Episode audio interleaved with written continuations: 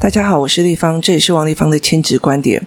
我的亲子观点在各个的收听平台都可以听得到。然后，如果你有任何的意见，或者是说你有任何的问题，都可以到我的粉丝专业来呃跟我反映，甚至可以加入我们的 LINE 社群哦，跟大家一起聊天哦。经过了 COVID-19 的 这个三级警戒，我今天终于可以访问来宾了。我之前完全没有办法反问任何一个来宾哦，是因为基本上呃疫情的关系，然后我就没有办法约人一起谈哦。那今天呢，我们邀请到的是那个衍生工作坊的邱小蛙老师哦，我们都叫小蛙老师哦。那我第一次知道他的一个原因，小蛙老师应该忘记了，我女儿去上过你的课。对，我有听说过，但是 我真的有点不记得了。对，我的女儿那时候因为口呼吸的问题，然后我发现她在呃读课文的时候断句的位置是错的，嗯，然后她不会腹部发音，然后那个时候呃我就一直在找要有什么样的方式去教她，然后我就在教她，包括呃念文章的时候到哪里断句，然后。哪边会有起承转合那些事情，然后我就一样一样教，就是同样一句话断句跟没有断句，跟有阴阳顿挫，给人家的感觉或自己有没有办法把文本的那个样子弄出来。所以那时候他好像是三年级，嗯，是，好像我后来查的资料是。对，他三年级的时候去参加你的夏令营，嗯嗯，然后去参加你的夏令营，那我就问他回来的时候，他就问我说，我就我就跟他讲说，那你上次怎样？他就说，他好像都跟你讲的一样，嗯，哼，然后我就说，对啊，总要找一个另外一个人来讲给你听，你才会更听得进去，对，然后那就是小蛙老师哦，因为那个时候整个在呃。台北市哦，其实很难找到这种发声训练的。呃，对，因为因为现在其实不要说台北市，其实，在台湾我们发声其实都是唱歌老师才有在教。对，呃，这也是我当初决定要就是走这一块的原因，因为我发现这一块现在是一个未开发的市场。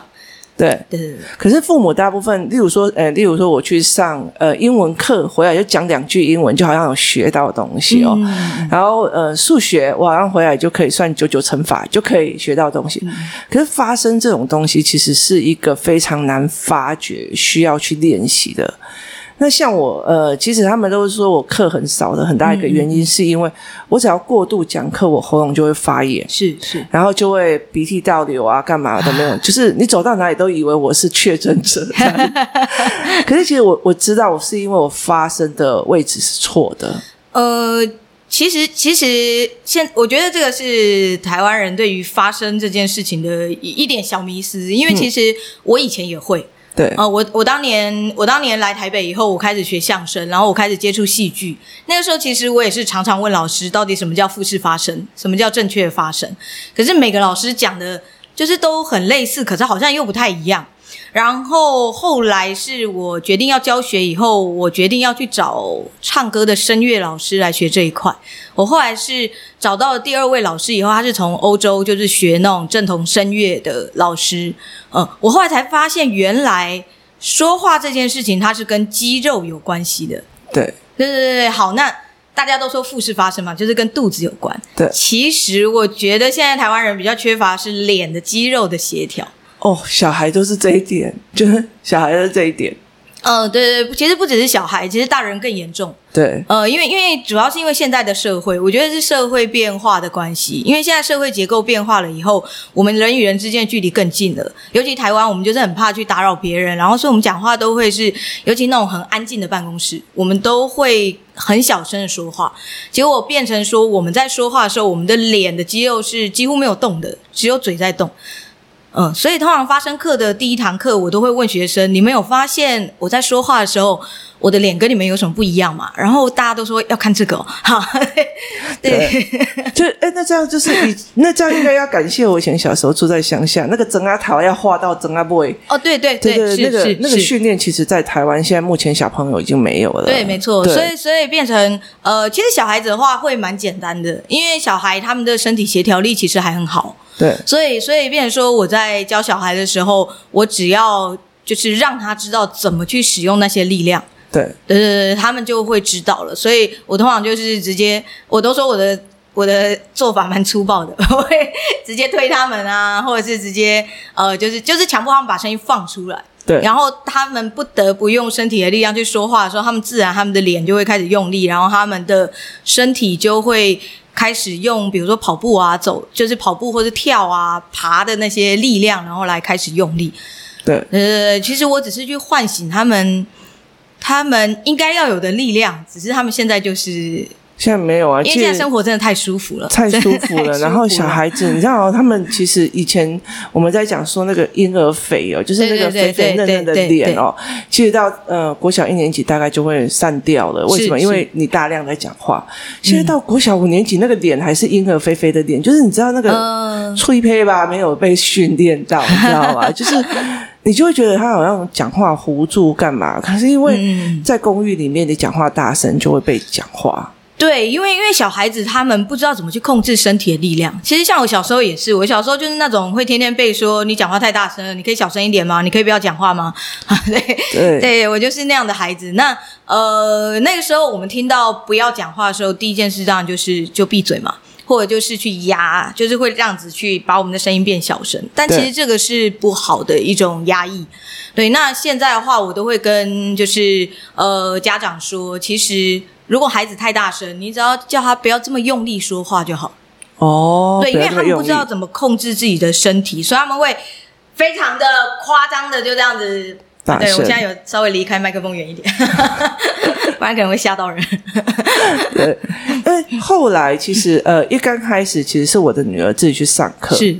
然后上了一个就是夏令营，嗯，对对对对，我还记得那时候都是都只有早上上课嘛，啊，对对对，然后中午低年级的，对对对，中午就要回家了，哦，我就觉得夏天好热，中午要学校，对，然后所以那个时候我就觉得都是在那边上，嗯，然后后来到最后又有呃，应该是说工作室的妈妈就跟你接洽的一个很大的原因，是因为呃，我发现。工作室里面，例如说我们思考班有几个小孩在思考的时候，是那有一些小孩有呃，他忽然要讲反对意见的时候，他的声音是拉高的，然后他拉高是那个声线是刺耳的，嗯，所以导致别人都以为你在就是盯人家。那其实他的内容不是，他的内容其实是在讲他自己所认为对的事情，可是因为他的声线的问题跟他发音的问题，会让人家觉得说。你在搞啊，唱唱戏啊，你听到？对，是因为他那个声音的问题。然后后来那时候，我就跟那个妈妈讲说：“那你要不要去找小蛙老师？”所以后来他们就是就是一群人跑去找你一对对，对，对我我我吓到，对，因为因为其实我一般不太教太小的孩子，除非说四五岁，就是那种幼稚园以下的，除非真的已经是声音沙哑了，不然的话，其实真的没有什么调整的必要。没有没有没有，因为他们的声线如果太高，然后他们在讲出他们反对意见的时候，还、嗯、会让人家觉得说你在搞啊。对，就是这一次这样教完以后，我才发现说，原来已经严重到连幼稚园的孩子都已经没办法控制自己的声音了。因为其实，在早期就是那个时候，呃，我刚出来教学，大概因为我现在我现在教发声十年了嘛，对，那我就是在之前刚开始的前四五年，那个时候开始慢慢有一些一对一的家教的时候，那时候我发现大概是在四年级以后。尤其因为女生大概就是四年级、三四年级以后就会女生比较早熟，那男生大概就是在国中变声期，声音才会开始变得不好。因为小孩子他们其实一直都是依靠本能在在生活的，对，所以他们的身体协调其实都还蛮好。但是这就是就是这一次，就是 这么多孩子样品来找我以后，我才发现说，我跟你讲，我对原来现在的孩子他们。在说话的时候，他们已经不知道怎么去协调了。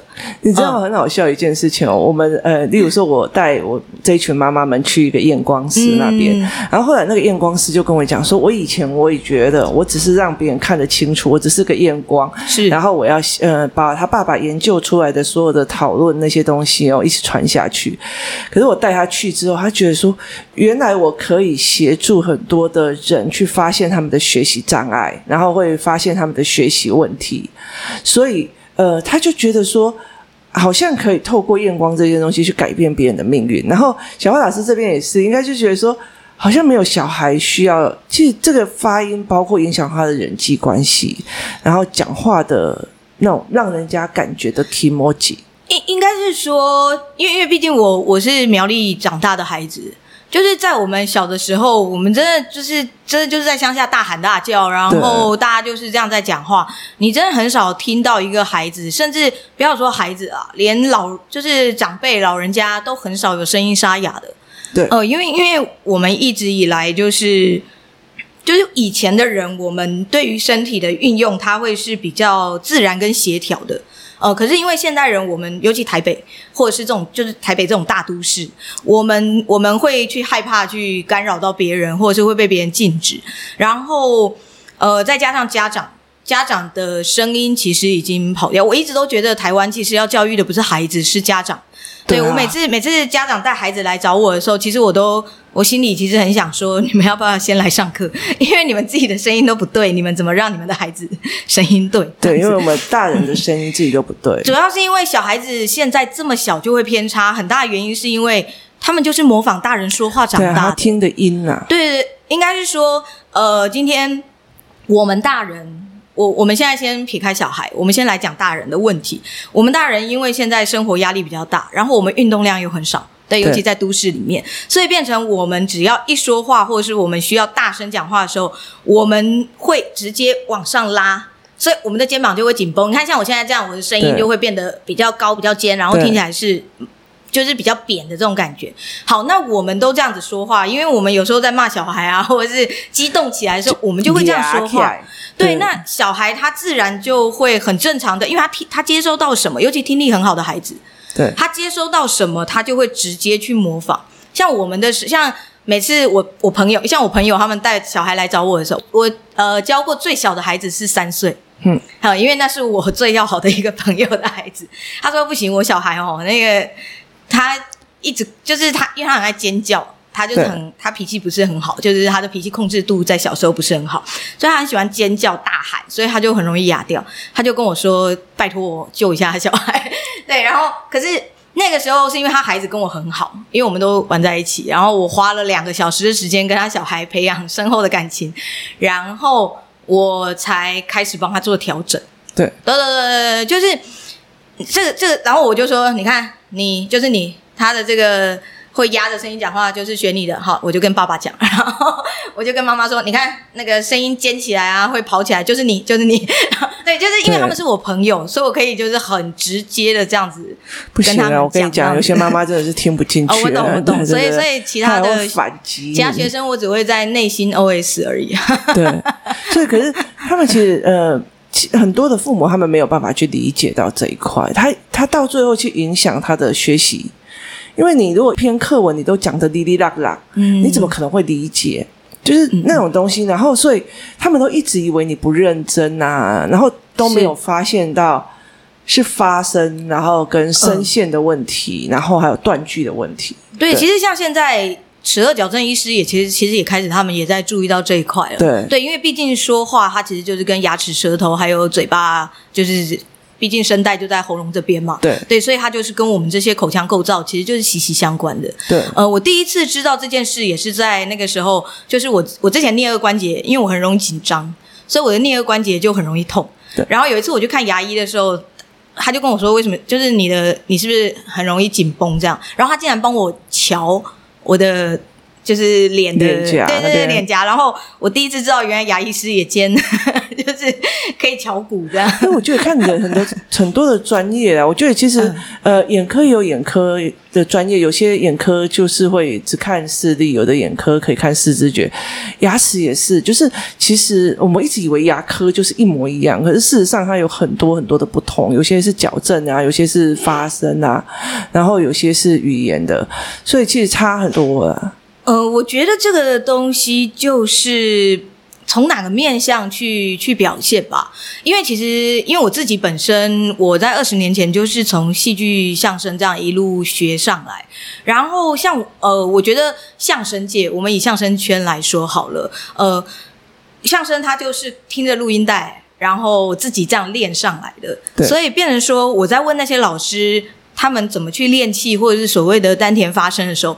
他们每一个人会用他们自己的方法去诠释，对，然后他们自己怎么感觉？像有些老师，他的听力就是非常的好，所以他他的他的声音就是非常好，但是他在叙述跟描述的时候，就我们可能就会比较听不懂，因为因为他他很快就可以理解了。可是我们不知道为什么是那样，这，就是学霸妈妈永远搞不懂小孩为什么会卡在这里，因为他从来不觉得这个东西可以卡住这样子。对，对。这个真的就是其实，因为毕竟这个东西就是太抽象了。我其实都会跟学生说，就是声音它本来就是一个看不到摸不到的，然后你因为你看不到，你也摸不到，如果你从来我们都是在看别人嘛，对，我们也不会去看自己。就像我第一个问题，我都会问学生：那你有发现你的脸平常在说话的时候是怎么动的吗？所有人都会用一个非常惊讶的表情看我，就是内心，我就说你现在是不是在想，原来要看这个哦？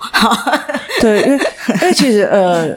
大部分父母也不知道，因为其实像呃，你如果用英文，你讲英文的时候，其实脸颊要打得很开，所以其实国外的孩子他们呃要讲可特，就是脸要打得非常非常开，你才可以把那个音发得非常的好。所以其实国外他们呃很多的人，他们其实在孩子很小的时候，他们会非常鼓励他们吃泡泡糖，就是口香糖这种东西去练那个牙齿的咬合。可是我觉得台湾越来越没有这样子的，他觉得口香糖会影响牙齿，然后他会呃怎么样这样子，甚至有人就会觉得说吹笛子也会影响牙齿，他不知道那个肺活量的问题。然后，可是越来越多的孩子讲话，那个台湾讲话越来越连音，有没有？就这样，对好对，你就是他越来越连音，然后你越来越不需要用到你的脸颊的肌肉。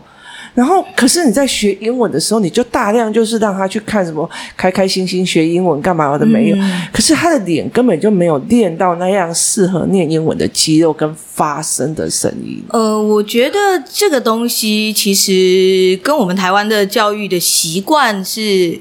是是有很大的关系，还有还有，主要是因为，其实其实我我都会跟学生开玩笑说，其实这都是有历史原因的。其实民国三十八年，我们政府播迁来台以后，那个时候因为我们是流亡政府嘛，所以变成我们带来的老师不会很多。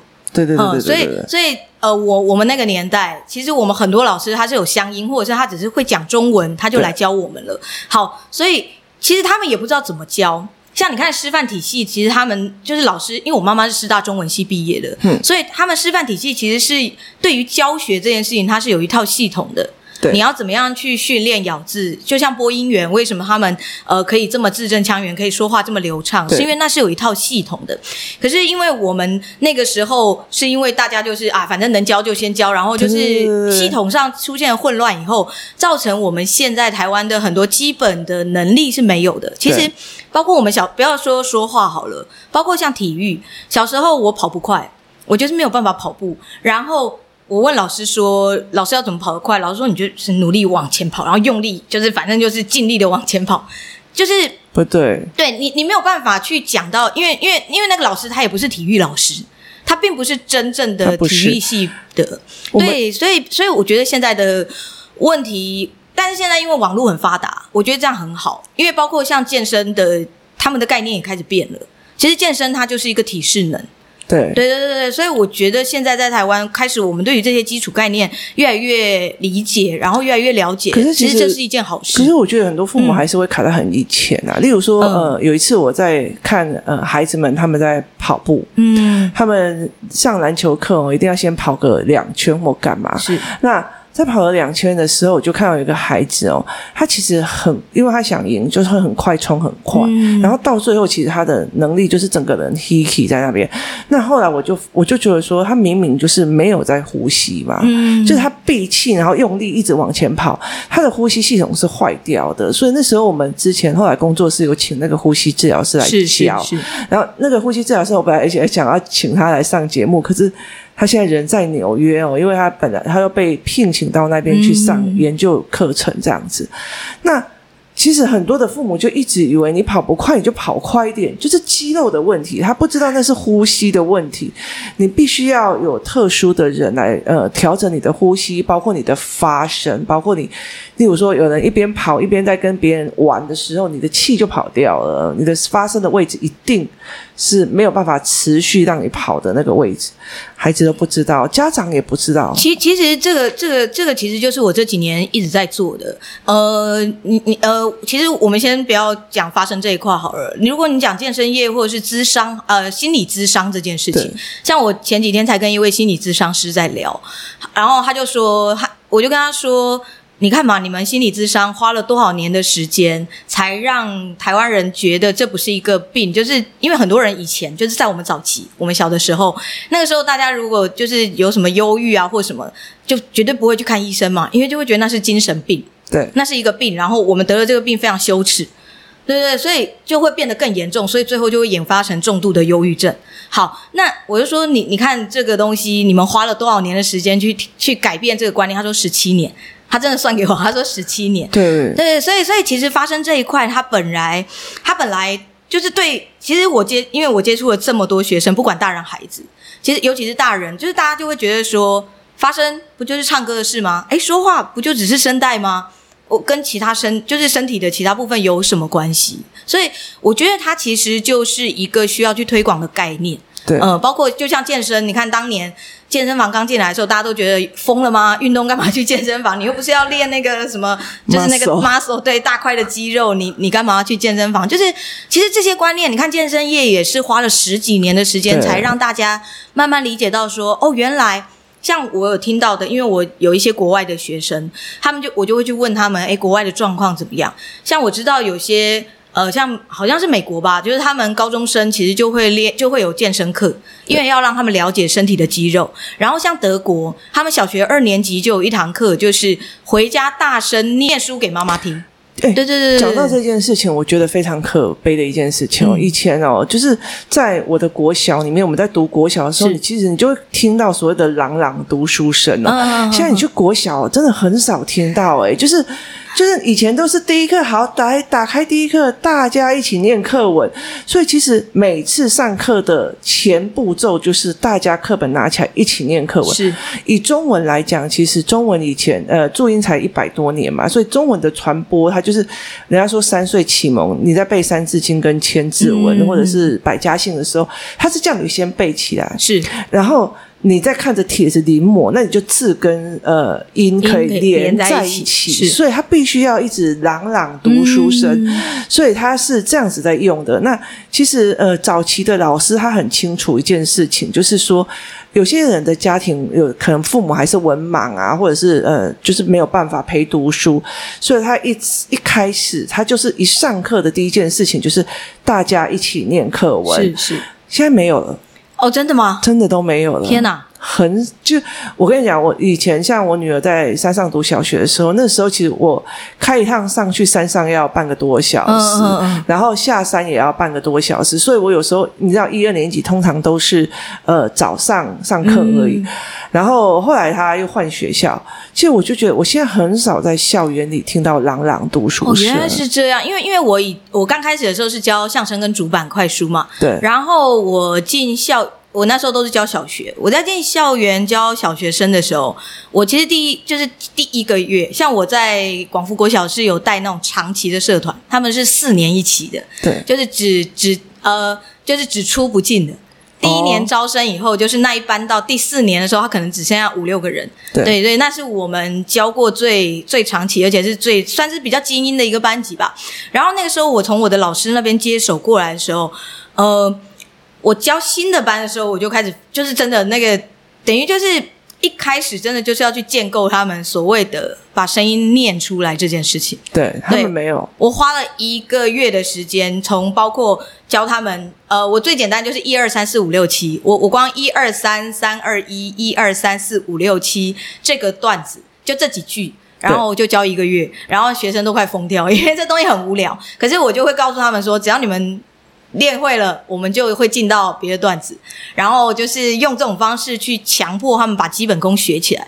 那个时候，就是我刚好上个就是两个礼拜前的那个表达课，我才跟我的学生分享这一段，因为刚好那一班都是小学呃小学老师比较多。对，对我就跟他们分享说，我这四堂课到底怎么教。第一堂课，我就是要求他们一二三四五六七，每个字就是要念出来，念对。念对，然后他们到底声音什么拔尖啊，或者是喊啊，我都先不管，你只要先让我听到你的声音，对，好，然后可以听到声音以后，我就会帮他们调整，就是让他们的字是可以稳定的念出来，然后小声的让他调大声。大声的让他调小声，好，让全班协调了。然后我就开始去调整他们的阴阳顿挫。其实中文有一个非常非常，这是我最爱中文的一个原因，就是中文的一二三四声真的是非常的好听。这是我在学呃曲艺的时候学到的一个，我觉得最我就是让我爱上中文的一个最重要理由。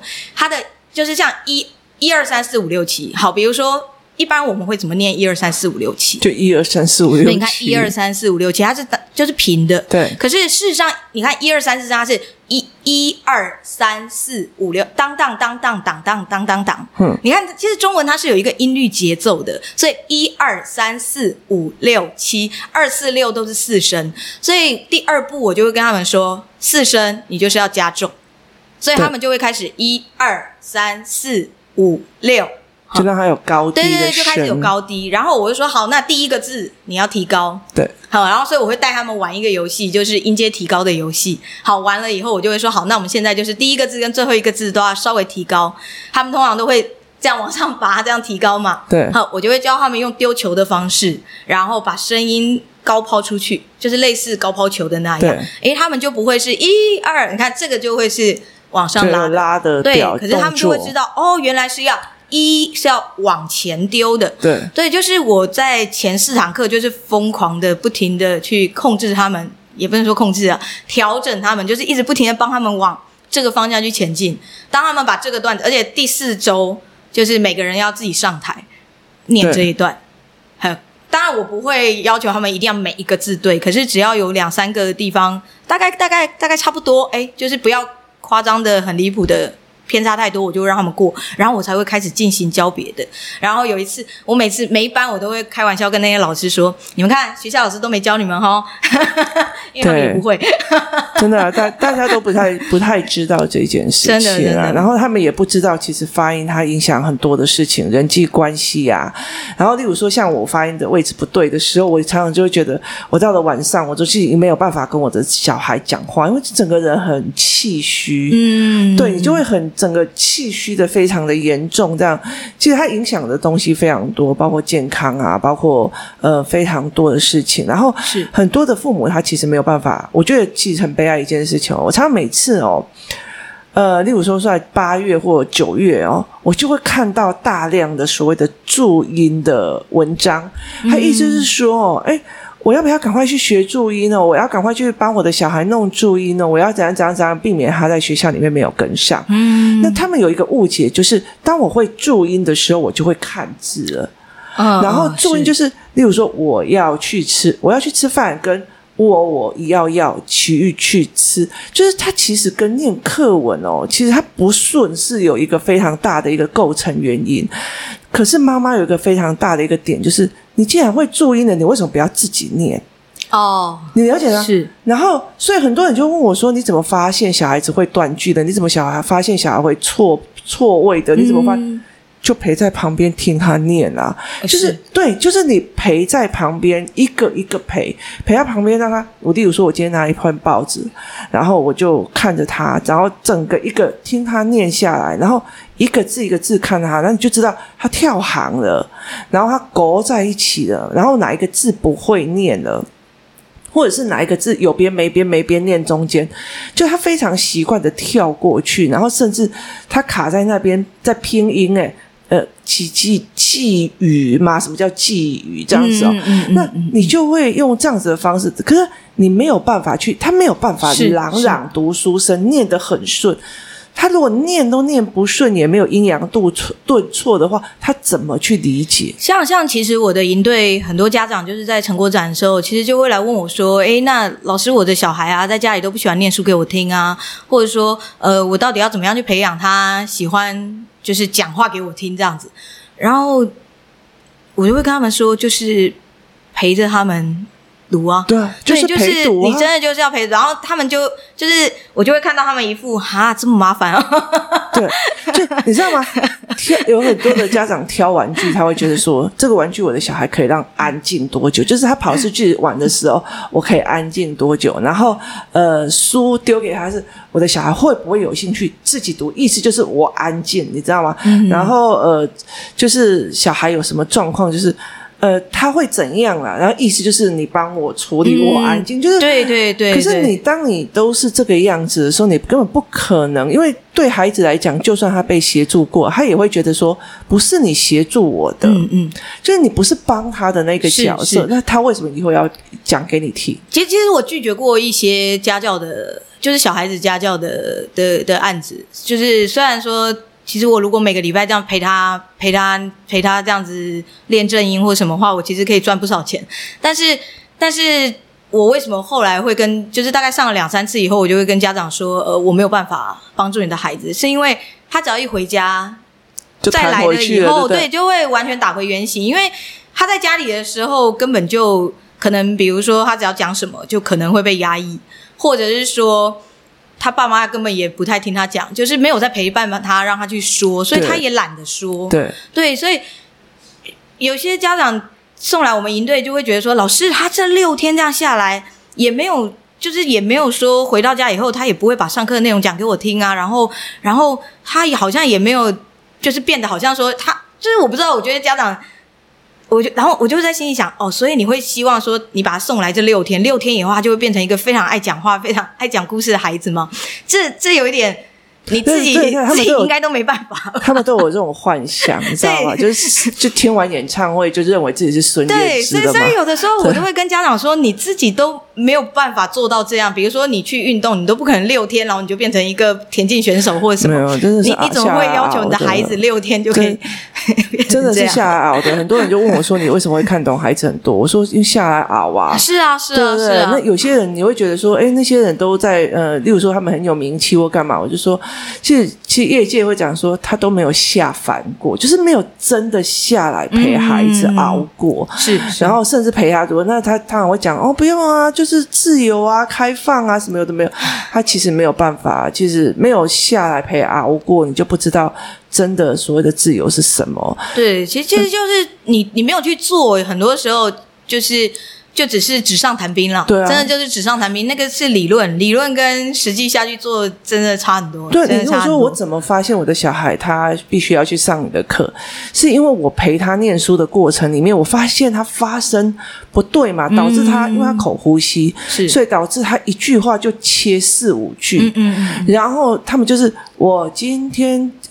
家乡就是我们人类居住。拜托你这个东西会有兴趣，我投诉你，真的，是吗？就是你读书会有兴趣，然后就算老师在上面扮多少的小丑，你还是没有兴趣，因为文本对你来讲就是枯燥，是就是一堆文。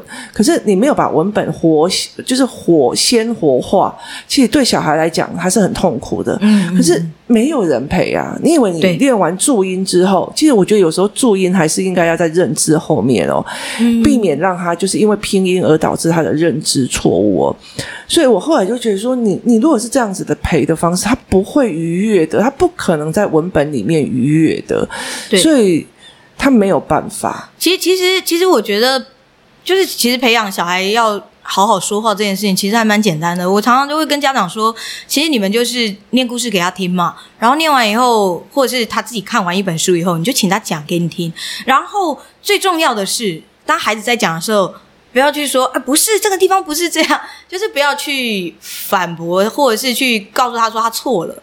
就是其实你可以去从他读到的内容，即使比如说他看三只小猪好了，他可能只看到说三只猪去盖房子。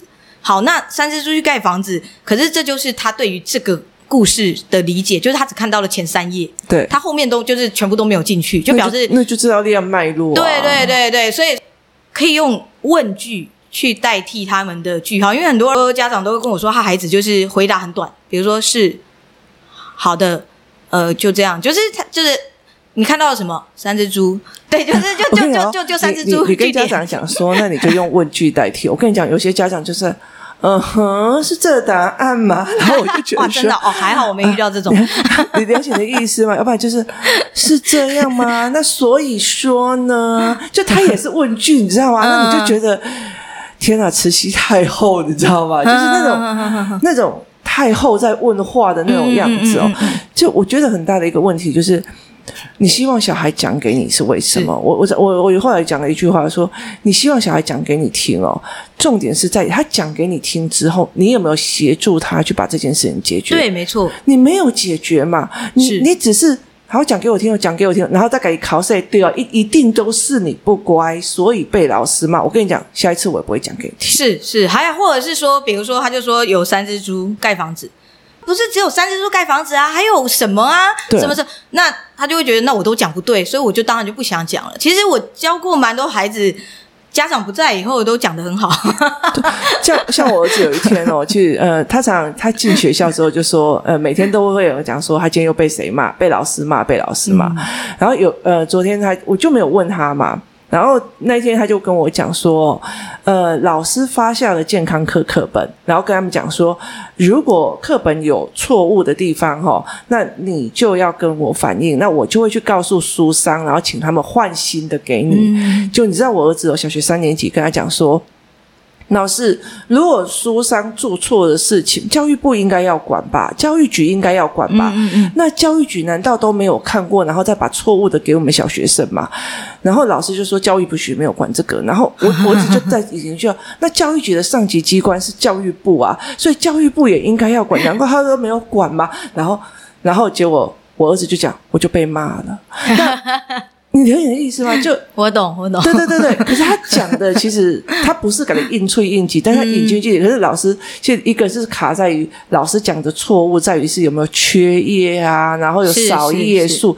可是我儿子讲的是课纲，他不知道教育部呃教育局甚至不管课纲。对，就是他们其实。把这件事情叙述出来，我就知道我儿子卡在哪里，然后他中断了老师的进行。我，我觉得其实这件事情，它还有一个很大的因素，就是我们其实都是用大人的角度在看孩子。对，这这个其实会是一个我我当年刚开始教小孩的时候，我其实遇到很大的困难，因为我真的已经很久没有跟孩子相处了，他们就在我面前尖叫滚啊，然后我曾经追一个学生追了二十分钟，然后都不用上课，就是他就。